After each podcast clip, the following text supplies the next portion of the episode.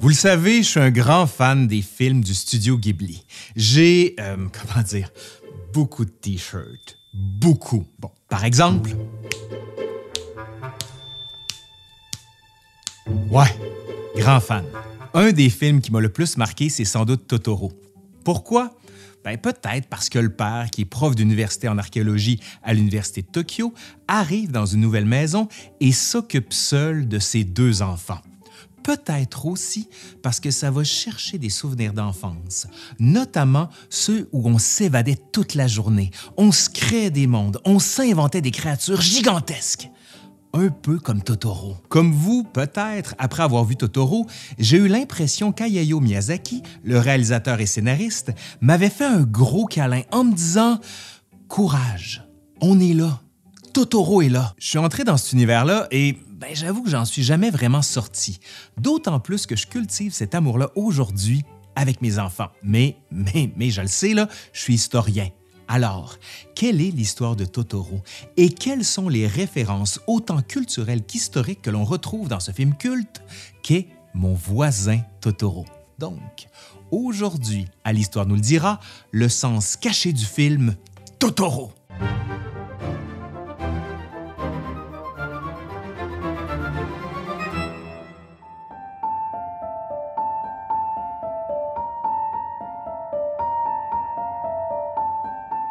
Avant de commencer, un petit résumé de l'histoire s'impose. Le film d'animation se déroule dans le Japon d'après-guerre, dans un monde où la télévision n'existe pas encore, soit quelque part entre 1945 et 1955. Un père et ses deux filles, Satsuki, 10 ans, et Mei, 4 ans, s'installent dans une nouvelle maison afin de se rapprocher de l'hôpital où leur mère est en convalescence professeur à l'université, le père part travailler dans la journée, laissant souvent les filles à elles-mêmes, qui ont tout fait de se rapprocher des habitants du voisinage, dont une vieille dame à qui on donne le nom de grand-mère, et son petit-fils, Kanta, qui a le même âge que Satsuki. Quand le père et ses filles arrivent dans la nouvelle maison, ces dernières voient des noiraudes, qui sont à la fois des esprits, des insectes et des illusions d'optique.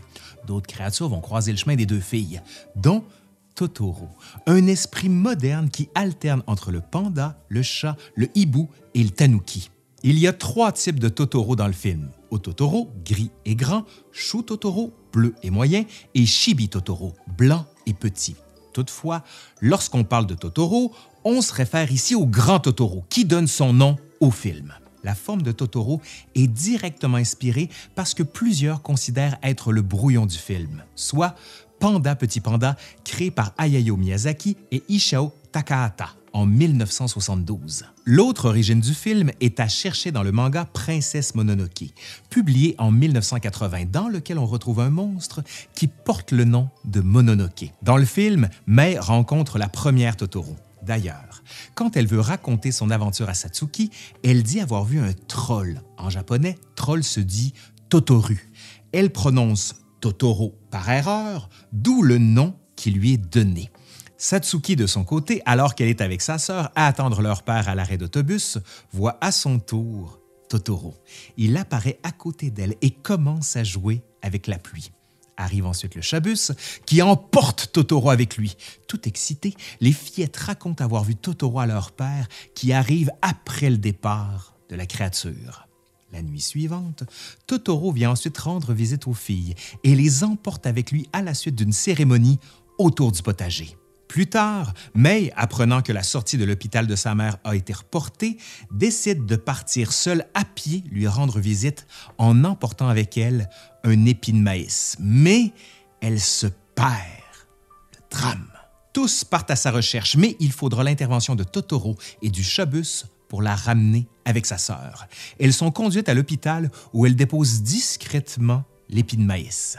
Chose assez singulière, Totoro n'apparaît à l'écran qu'une seule fois dans la première demi-heure et au total, il est présent un peu moins de 15 minutes, soit un cinquième du film. Bon, ici, si vous n'avez pas vu le film, vous trouvez sans doute tout ça un peu bizarre. Et si au contraire vous l'avez vu, sans doute que vous trouvez que j'oublie certains éléments. Et c'est pour ça qu'on va aller plus loin tout à l'heure. Rassurez-vous. Rappelons cependant comment on en est arrivé à faire ce film. En 1985, Hayao Miyazaki et Isao Takahata fondent le studio Ghibli, un nom italien issu du nom arabe libyen du vent sirocco qui souffle dans le désert. Le nom fait également référence à un avion italien durant la Deuxième Guerre mondiale. Totoro va être réalisé entre mars 1987 et avril 1988. Il suit les trois longs métrages de Miyazaki, les deux premiers réalisés ailleurs qu'au studio Ghibli, soit Le Château de Cagliostro en 79, Nausicaa de la Vallée du Vent en 84 et Le Château dans le ciel en 1986. Ce dernier film est le premier long métrage du studio Ghibli sur les écrans et le succès est au rendez-vous. Après tous ces projets, on aurait tendance à croire que le nouvel opus de Miyazaki allait être gagné d'avance auprès des distributeurs. Seulement voilà, Totoro va être plusieurs fois refusé avant de finalement voir le jour en 1988 il faut quand même rappeler que les films d'animation à l'époque n'amassent pas encore beaucoup au box-office. Le risque financier est bien réel, on le sait aujourd'hui. Le film va rencontrer un énorme succès au Japon, surtout à partir de 1990, quand on commence à le diffuser sur la télévision japonaise. Totoro va même devenir l'emblème du studio que vous voyez ici et obtenir une gloire nationale. La chanson du générique est même apprise dans certaines écoles du primaire au Japon. Totoro a même un astéroïde à son nom, découvert en 1994. Certains disent même que Totoro a réussi à détrôner Mickey comme l'emblème des dessins animés au 21e siècle. Revenons un peu sur cette histoire à laquelle personne ne semblait croire et qui aujourd'hui fait partie intégrante de la culture japonaise et, j'ai envie de vous dire, de la culture mondiale.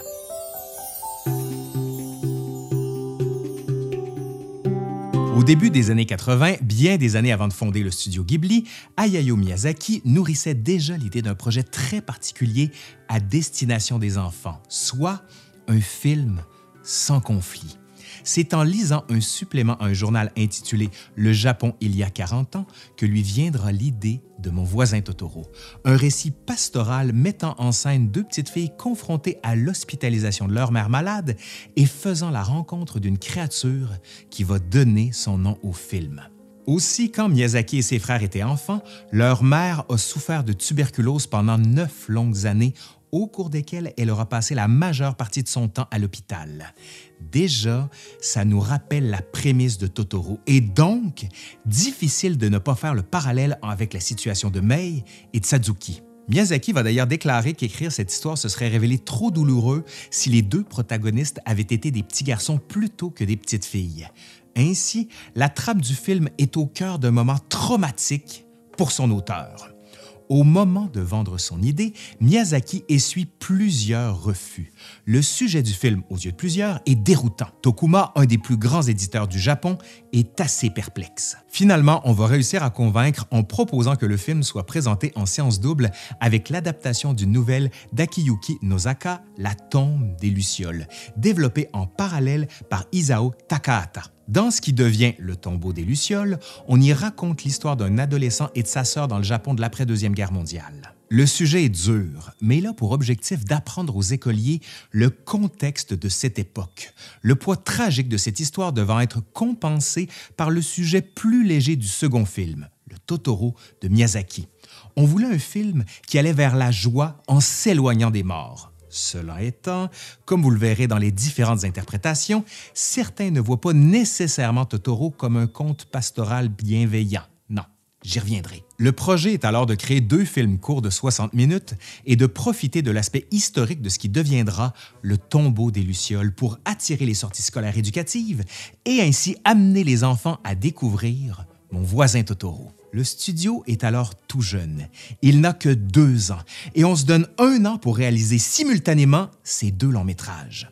Au départ, comme je l'ai dit, Totoro ne devait pas dépasser 60 minutes, condition qui avait permis à Miyazaki de faire accepter son projet. On aménage la production des deux films dans deux studios, l'un à côté de l'autre. La tâche est gigantesque. Le 13 avril 1987, l'équipe commence la production. Miyazaki rédige en une seule journée, le 14 avril, la note de mise en scène ainsi que les personnages de l'histoire. En huit jours, il complète le synopsis. Quelques jours plus tard, il rencontre Joe Isashi et lui demande de composer la musique du film. Cette musique-là que vous entendez. Le 1er avril 1988, une première projection est organisée à Tokyo. Les réactions sont bonnes, tant du côté des enfants que celui des adultes. Au final, les deux films prendront la forme de deux longs métrages de près d'une heure trente, qui vont devenir, chacun à leur manière, deux classiques de l'animation japonaise. Totoro va faire 800 000 entrées en cinq semaines d'exploitation. Un succès acceptable, mais sans plus. Cependant, il entraîne avec lui un commerce non négligeable de produits dérivés qui, comme on va le voir, va donner une impulsion déterminante à la marque Ghibli. C'est avec les exploitations dans le reste du monde que Totoro va entrer durablement dans la culture populaire. En 1993, il est présenté à Annecy, mais c'est seulement en 1998 qu'il est diffusé en France. Aux États-Unis, la sortie du film est très limitée. Les compagnies américaines sont choquées par une scène, celle du bain, et on demande à ce qu'elle soit coupée, comme on l'avait fait avec plusieurs scènes de Nausicaa. Le studio Ghibli refuse tout simplement. La sortie cinéma passe presque inaperçue aux États-Unis. Le critique américain Roger Ebert va même jusqu'à prévenir le public à propos du film en signalant qu'il n'y avait, et je cite, pas de méchants, pas d'adultes mauvais, pas de scènes de combat, pas de monstres qui font peur. Ouais, pis. Vous le verrez cependant, le film n'est pas qu'une utopie pastorale. On pose la question du deuil, de la douleur et de la manière d'apprendre à se consoler. Mais la sortie en vidéocassette en 1993 va cependant faire de Totoro un classique. En 2002, on le sort en DVD. Mais c'est cependant avec la version sortie par Disney en 2006, avec de nouvelles voix de doublage en anglais, que le film connaît un succès monstre. Les produits dérivés prennent de plus en plus d'ampleur. Le commerce en ligne va venir renforcer le culte du sympathique personnage et devenir l'emblème de plusieurs générations on s'approprie Totoro. Il est là pour tout le monde et en tout temps. Bon, oui, je le sais, les analyses au sujet de Totoro, il y en a des tonnes, mais permettez-moi de revenir sur certaines qui permettent de montrer la profondeur de l'œuvre. L'idée n'est pas d'épuiser toutes les interprétations, mais d'en cibler quelques-unes. D'ailleurs, si vous voulez aller plus loin, je vous conseille fortement les ouvrages de Gaël Berton, l'œuvre d'Ayao Miyazaki, ainsi que celui de Susan Napier, Le monde de Miyazaki, ou encore Hervé Joubert-Laurencin, quatre films d'Ayao Miyazaki. Des ouvrages passionnants qui, je l'espère, vont étancher votre soif de savoir. Maintenant, analysons un peu si vous le voulez bien. En dépit de la portée universelle de son histoire, deux petites filles confrontées à la maladie de leur mère, mon voisin Totoro est chargé de références culturelles purement asiatiques qui demeurent largement obscures aux yeux du spectateur non initié. Bien sûr, tout ça n'altère en rien la compréhension ou l'appréciation de l'histoire. On retrouve nombre d'éléments animistes propres au shintoïsme, Ici, on est loin du monothéisme. Les divinités sont multiples et répondent à différentes fonctions. On peut même parler de syncrétisme shinto-bouddhiste qui est très répandu au Japon. De nombreuses références sont à relever, notamment lorsque les deux fillettes se font attraper par la pluie au retour de l'école. Elles trouvent refuge dans un petit temple bouddhiste dans lequel on retrouve la statue d'Ojiso Sama, divinité associée aux enfants. Quand la famille va visiter le camphrier géant, ils grimpent dans un sanctuaire shinto qui est symbolisé par le passage d'un tori, un portail. Le gigantesque camphrier dans lequel vit Totoro est entouré d'un shimenawa, une cordelette sacrée qui désigne l'arbre comme étant le territoire d'un kami, ce qui nous indique par conséquent la nature de Totoro. Les kami sont des dieux et des esprits du Japon. Dans Totoro, ils n'ont pas de pouvoir de guérison. Cependant, la bienveillance et la sécurité qu'offre l'esprit des forêts qu'est Totoro donnent au film toute sa candeur. Ajoutons également les yokai, des esprits qui sont présents partout. Après la mort, l'âme s'incarne dans la nature. On prie à de nombreuses reprises au Japon, au Nouvel An ou encore à la fête des morts, et les sanctuaires servent à répondre à différentes demandes, qu'elles soient vers la santé, vers l'amour ou encore vers la prospérité. De façon plus intéressante, on trouve également des thématiques chères à Miyazaki, notamment en tête de liste, l'harmonie avec la nature. Ici, la famille Kusakabe vit en parfaite intelligence avec les Totoro au milieu d'un décor pastoral quasi idyllique. De façon plus personnelle, comme il l'aura exprimé lors d'un entretien, Miyazaki a également tenu à s'éloigner d'un dualisme perçu comme très occidental entre d'un côté une lumière obscure maléfique et de l'autre côté une lumière bénéfique, les divinités japonaises préférant à ses yeux se dissimuler dans l'ombre plutôt qu'apparaître en pleine lumière. Dresser un parallèle avec le tombeau des Lucioles s'avère également très pertinent pour comprendre Totoro. Comme le note Hervé Joubert-Laurencin, et je le cite, les relations entre les deux œuvres sont nombreuses et se déclinent généralement par opposition. Privation de la mer, fugue sur les routes de la campagne. Guerre ou après-guerre, Luciole contre Noiraude, maison brûlée contre maison protectrice, lâcher des bombes incendiaires contre érection de l'arbre surnaturel, qui ressemble figuralement, comme l'a remarqué Miyazaki lui-même, à une anti-explosion atomique. Deux œuvres miroirs pour deux visions du Japon d'après-guerre, un bilan amer d'un côté et un récit chargé d'espoir de l'autre. Totoro a plusieurs facettes. Miyazaki, en utilisant les références du folklore, s'attaque à la société consumériste dans laquelle la jeune génération est plongée. Il faut dire qu'au moment de la sortie de Totoro, à la fin des années 80 au Japon, on vit une période particulièrement prospère. L'économie est fleurissante, le prix de l'immobilier explose. Un peu partout, on constate les victoires de la société de consommation et donc du matérialisme. Ces excès écœurent Miyazaki. Ce dernier déclara même dans une interview en 89 qu'il détestait l'économie japonaise, affirmant, et je le cite, il n'y a pas gens plus superficiels que les Japonais. Ils n'ont pas été capables de transcender le démon du développement économique rapide. Résultat, nous avons la corruption du monde, la perte des idéaux et l'adoration des choses matérielles. Ouch!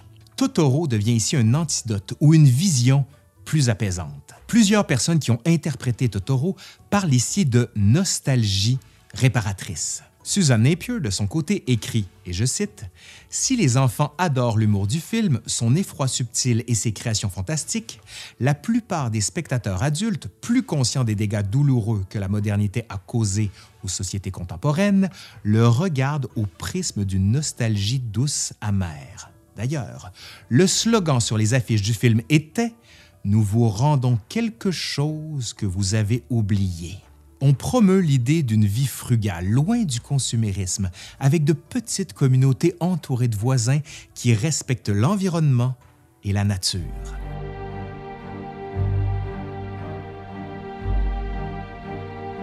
Les anglo-saxons qui ont vu le film pour la première fois sont rapidement venus à la conclusion que Totoro était une interprétation singulière d'Alice au Pays des Merveilles de Lewis Carroll, publié pour la première fois en 1856. Pourquoi? Parce que May, après avoir suivi un petit Totoro dans un labyrinthe, tombe dans un trou et rencontre le grand Totoro. Ce qui ne va pas sans rappeler Alice qui suit le lapin blanc et tombe dans le terrier, qui la conduit ensuite dans un monde onirique. D'ailleurs, le chat-bus, comme Totoro, serait un détournement du chat de Cheshire. Au départ, dans le scénario original, il n'y avait qu'une seule fillette âgée de 7 ans, mais pour apporter plus de dynamisme à l'histoire, le personnage a été scindé en deux, une de 10 ans et l'autre de 4. D'ailleurs, sur l'affiche originale, on n'y voit qu'une seule enfant, comme vous le voyez ici. Petit clin d'œil ici, Mei est une version japonaise de Mei en anglais qui désigne le mois de mai, alors que Satsuki fait partie du vocabulaire japonais ancien qui servait à définir ce même mois. Bref, elle porte le même nom, ou presque. Pour Miyazaki, cependant, il n'y a aucune ressemblance entre son œuvre et celle de Lewis Carroll. Pourquoi? Parce que son inspiration ne vient pas de Carroll, mais des figures de monstres chats appelés bakaneko, qui sont très présentes dans le folklore japonais. On raconte que les chats âgés de plus de 13 ans pouvaient changer de forme et devenir des bakaneko. Ce dernier pouvait alors manipuler les morts, posséder les humains ou encore maudire ou tuer ses anciens propriétaires. Il fait partie à proprement parler des yokai, soit des esprits qui apparaissent dans le folklore japonais, parfois malfaisants, parfois simplement espiègles. Le chabus s'inscrit ici directement dans le deuxième cas. Pour Totoro, c'est plus complexe, ce dernier ayant été inventé par Miyazaki et ayant plus de 1000 ans. Ouais, donc, est-ce que c'en est un? Ha!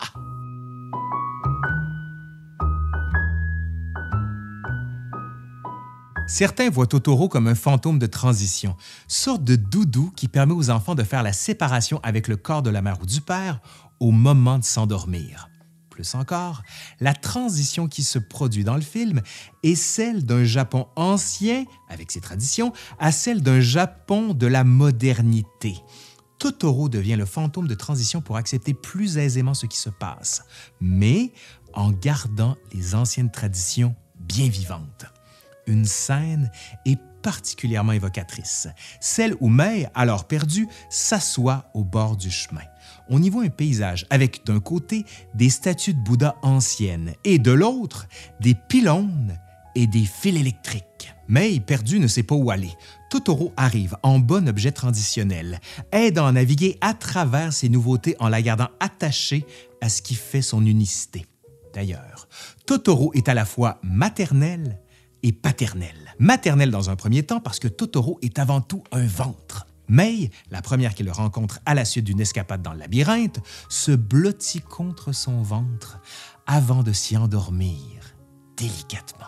Aussi, le retour de la mère à la maison marque la fin de la parenthèse enchantée vécue avec l'esprit de la forêt qui les a accompagnés comme une mère lors de cette épreuve. Le retour de leur vraie mère va évacuer Totoro de leur futur, comme on peut le voir dans le générique final où il n'apparaît tout simplement pas. Totoro est aussi paternel, parce que Satsuki le voit pour la première fois alors que les deux filles veulent justement aller attendre leur père à l'arrêt d'autobus, mais ce dernier prend du retard. Pour pallier la figure absente du père, Totoro apparaît sous la pluie battante et, tel un enfant qui découvre la pluie, joue avec elle et semble prendre un bain, ce qui ne va pas s'en rappeler la fameuse scène qui a tant choqué les distributeurs américains, soit celle où le père prend son bain avec ses filles. Aussi, Totoro prend le chabus de manière tout à fait normale, ainsi de leur elle qui l'emprunte pour aller travailler. On pourrait croire ici qu'il s'agit de remplacer un père absent, mais Rien dans le film ne laisse croire que le père se désintéresse de ses filles. Bien au contraire, il joue avec elles et entre dans leur monde, notamment quand elle lui parle de Totoro, l'esprit de la forêt. Le père va même jusqu'à lui adresser une prière en compagnie de Mei et de Sazuki. Revenons également sur la fameuse scène du bain qui a tant fait peur aux distributeurs américains. Pour Suzanne Napier, il s'agit d'un moment qui permet au père de rassurer ses filles à la suite de tous les traumatismes subis, la maladie de la mère et le déménagement. Il s'agit d'une image intimiste et réconfortante. Le bain pour les Japonais est depuis longtemps associé à la détente et à la purification. Ici, la scène se déroule alors que le vent gronde et fait peur aux filles. Le vent finit par se calmer, mais voilà que des bruits bizarres se font entendre. Laurent, c'est Edwin. Le père, comme un géant protecteur, s'esclave dans un rire sonore pour éloigner le mauvais et rassurer ses filles. Les deux fillettes rient à leur tour, montrant par là qu'elles sauront se débrouiller quand les ténèbres s'approcheront d'elles. Apprendre à se défendre et à se consoler. Une belle leçon du film. Je vous l'ai dit au début, Totoro est un conte pastoral. Il devait contrebalancer le plus dur, Tombeau des Lucioles. Cependant, cela n'empêche pas certains spectateurs de développer une interprétation, disons, plus sombre. Ainsi, certains affirment que May, à la fin du film, serait morte et que cela apparaîtrait clairement avec les ombres des jeunes filles qui disparaissent au fil de l'histoire, l'ombre ayant ici une connotation morbide. Les Noiraudes qu'ont aperçu Satsuki et Mei seraient le présage de leur mort prochaine, car dans la culture japonaise, le fait de les apercevoir serait annonciateur d'une mort imminente. Le père ne les voit pas. Pourquoi? Parce qu'il n'est pas touché par ce présage. Autre élément, dans le film, alors que les paysans organisent les recherches pour retrouver Mei, on fait une découverte macabre, la sandale de Mei. Satsuki est cependant sûr qu'il ne s'agit pas de la sienne et on a tout fait d'évacuer la chose. Mais si Satsuki s'était trompé et qu'il s'agissait ici d'un indice, ou plutôt si Sadzuki essayait de se convaincre que ce n'était pas la sandale de sa sœur, parce qu'elle le sait que c'est sa sandale, mais veut pas que ça soit sa sandale, donc c'est sa sandale sans être sa sandale. Où je perdu là? Cette théorie est encore plus renforcée par les liens que certains ont faits avec ce qu'on appelle l'incident de Sayama. Le 1er mai 1963, dans la ville de Sayama, deux sœurs sont retrouvées mortes. Totoro se déroule spécifiquement dans un lieu appelé Sayama, et on raconte même que, suite au meurtre de l'une de ses sœurs, l'autre aurait vu une apparition de chat avant de se suicider. Autre théorie, celle voulant que Totoro serait le dieu de la mort. Le professeur d'université Shimizu avance l'idée que Miyazaki se serait inspiré de Train de nuit dans la Voie lactée de Kenji Miyazama, un des écrivains préférés de Miyazaki. Dans ce récit fantastique, on retrouve deux jeunes enfants, Giovanni et Campanella, qui voyagent à travers la galaxie. Seulement voilà, on découvre que Campanella est morte noyée avant le début du voyage et que c'est plutôt son fantôme qui a accompagné Giovanni tout au long de ce voyage. Ainsi, suivant les analyses de Shimizu, Totoro se déroulerait dans le royaume de la mort. Toujours selon les tenants de cette théorie, il y aurait dans le film de nombreuses créatures étranges qui renvoient la notion de mort spirituelle. Bon, je vous l'ai dit, l'ombre des petites filles, dit-on, disparaît petit à petit tout au long du film. Mais aussi, ajoutons que May, quand elle s'arrête alors qu'elle est perdue, s'assoit et on aperçoit derrière elle des statues qui sont appelées les giseaux, dédiées à la protection des enfants morts-nés, victimes de fausses couches ou encore morts en bas âge. Ajoutons aussi la scène à la fin où on voit les fillettes sur une branche d'arbre avec Totoro à regarder de loin leurs parents à l'hôpital. Pour certains, les deux seraient mortes et Totoro serait ici le fantôme de transition du monde des vivants vers le monde des morts. Totoro serait donc un obake, un esprit monstre qui peut prendre la forme de renard, de chien, de blaireau ou de chat. L'idée de Totoro comme dieu de la mort a récemment été balayée du revers de la main par le producteur du studio Ghibli, Toshio Suzuki, en 2015 lors d'un passage à la radio. Toutes ces théories n'ont pas empêché Totoro d'avoir une suite. Ben oui, de moins grande envergure, me direz-vous. Dans May et le chaton-bus, on voit les anciens personnages. Sorti en 2003, on peut voir ce court-métrage d'une dizaine de minutes au musée Ghibli à Tokyo.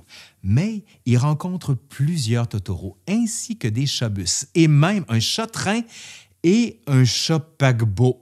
Ouais. Mon voisin Totoro est une œuvre onérique, fantasmagorique contemplative. La grande force de l'œuvre de Miyazaki est de savoir s'adresser aux enfants tout en proposant de nombreux niveaux de lecture qui sauront satisfaire les adultes, des récits chargés de thématiques très personnelles qui savent s'adresser aux spectateurs en tissant un lien qui touche à l'intime il existe ici une forme poétique qui ne cherche jamais à se montrer sentencieux ou définitif, mais plutôt en ravivant des souvenirs chargés de questionnements qui restent pertinents à n'importe quel âge. Enfin, ces films parlent à chacun d'entre nous. Du moins, je le pense.